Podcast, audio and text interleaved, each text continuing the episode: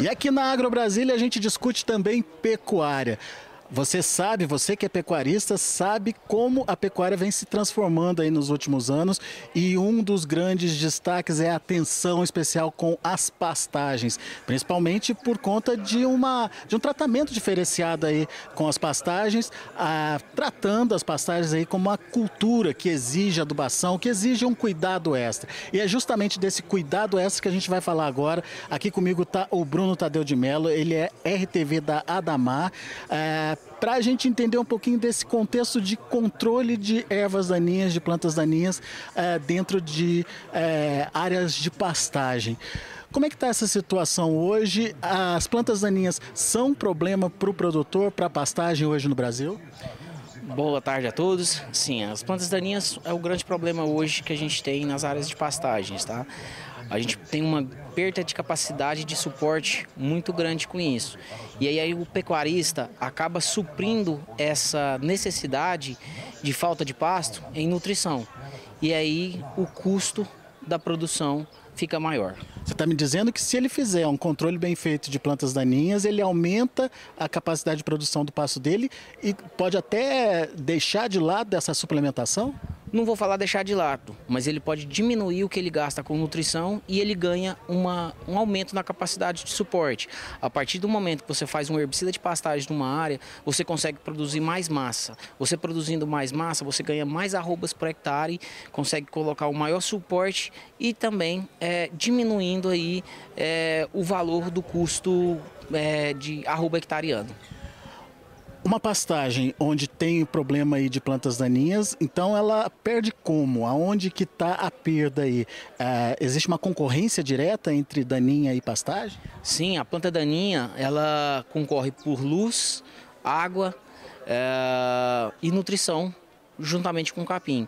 A gente até da pecuária a gente tem uma, uma um, um dizer que a grande invasora é o capim porque a planta daninha já está ali, ela já está adaptada à região que ela está. Você traz um capim, você coloca o capim na área e ele, você tem que dar condições para ele sobrepor a planta invasora. E é nesse ponto que a gente perde a capacidade de suporte com a falta do herbicida, porque a planta invasora ela cresce é, e ela atrapalha o desenvolvimento da gramínea. E o que, que o produtor tem que entender na hora de fazer um bom controle é, com o herbicida para pastagem? Ele tem que entender, a primeira coisa é a planta, a identificação da planta invasora que ele tem, tá? Segundo, o estágio. Planta invasora, se é para a gente fazer controle foliar, a gente sempre recomenda em épocas quentes e chuvosas. Numa área tenha chovido pelo menos aí é, 250 milímetros para começar uma aplicação de herbicida, tá? Porque a gente precisa de umidade. É, e também a identificação da planta, a dosagem, a recomendação do produto certo. Varia muito é, de região para região o tipo de planta daninha que acaba prejudicando o crescimento e desenvolvimento da pastagem? Sim, sim. No Brasil a gente tem um país com uma diversidade muito grande. Então, é, em alguns locais a gente tem problemas de malvas, outros lugares é, problemas de assar-peixe, é, em outras regiões de cerrado aí plantas mais duras como cagaita, lixeira, então depende aí muito da região que você está para identificar aí qual o seu, seu, seu alvo, seu problema. Ô Bruno, você começou falando para a gente que o primeiro ponto que o produtor tem que entender é o que, que ele tem ali de erva daninha, identificar qual que é a erva daninha ali. A partir dessa identificação, como é que começa esse controle? Qual é o momento exato de entrar com a aplicação de herbicida? Tá, o momento de aplicação de, aplicação de herbicida, se for numa área de reforma, a gente fala aí entre 60 a 90 dias após a germinação do capim. Tá? É, áreas que já têm a pastagem plantada, a gente recomenda aí é, ter chovido esses 250 milímetros pelo menos para a gente começar uma, uma aplicação. E aí você faz a identificação da planta e aí você vai para a estratégia de controle, se ela vai ser localizada, se ela vai ser tratorizada, se ela vai ser aérea, dependendo de região do país que você esteja. E a Damata está trazendo um novo herbicida aí para fazer esse tipo de, de controle. Que herbicida é esse? Quais as características dele? A gente está trazendo sim, a gente está trazendo uma inovação, tá? tá com a gente aqui na feira, que é o Forasteiro. É um produto que tem um ganho de formulação, um produto de três ativos, tá?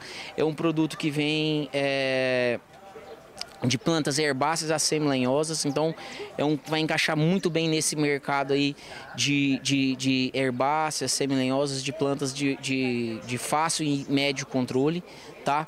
É um produto que ganha, como eu já falei, ganha muito em formulação, ganha muito em diversidade de planta é, e é uma característica muito é, boa de se falar do, do, do forasteiro é a questão da seletividade, seletividade com, com, a gramínea, tá? A gente vem observando em todos esses anos que a gente vem desenvolvendo esse produto, que ele é um, que ele é um, um produto que não deixa fito, que não atrapalha o desenvolvimento da gramínea. Vamos entender melhor então cada um desses pontos que você citou. É, quando você tem esse, essa, essa tripla ação, você está facilitando inclusive a operação e o resultado no campo. Isso, você está facilitando a operação, é, você não tem misturas de tanque, você não tem misturas na fazenda, você já tem um produto que ele é pronto. É chegar, colocar dentro do pulverizador, colocar dentro do avião, colocar dentro do drone e sair para aplicação. E você falou também desse, desse amplo espectro aí de, de ação, né? Por que, que isso é importante para o produtor hoje? Isso é importante para o produtor porque você tem um produto que você faz vários tipos de plantas daninhas numa fazenda. Como eu já falei, a diversidade do país é muito grande de plantas. Então, às vezes, dentro de uma mesma fazenda, eu tenho uma área que o problema é vassoura e na outra área o problema é, por exemplo, uma malícia. Então a gente consegue, com esse produto, com um, amplo aspecto que ele tem, a gente consegue com ele mesmo resolver os problemas dentro de uma fazenda, de uma mesma área. E você citou a seletividade como um fator importante também. É, sem deixar fito, isso. Seletividade. Por que, que a seletividade é importante? A gente faz aplicação em, em pastagem para a gente ter ganho, como eu falei no começo, ganho de capacidade de suporte, tá? Se eu aplico algum produto que ele está travando em algum momento o meu capim, já deixa de ser uma vantagem a aplicação do herbicida. Quando eu faço então essa, esse controle bem feito de daninhas, eu ganho uh, em em uma, um suporte melhor de pastagem aí, mais tempo do gado ali se alimentando e uh, isso de alguma forma economiza dinheiro. Sim, economiza dinheiro. É, como eu falei para vocês aqui no começo, a gente investindo em pastagem é o jeito mais barato de produzir arrobas hoje. É o custo mais barato de carne por hectare. Faz uma comparação para gente. O custo que eu teria com a utilização uh, do herbicida, por exemplo, numa pastagem. O custo médio de herbicida numa fazenda é de 6%.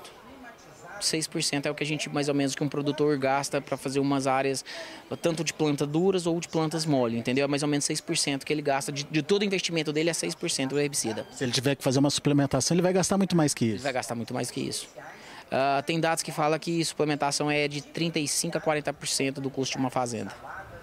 Ou seja, quando você faz um manejo bem feito, você tem uma pastagem de qualidade, você tem uma conversão melhor aí do seu animal e o resultado acaba aparecendo ah, no bolso, financeiramente falando.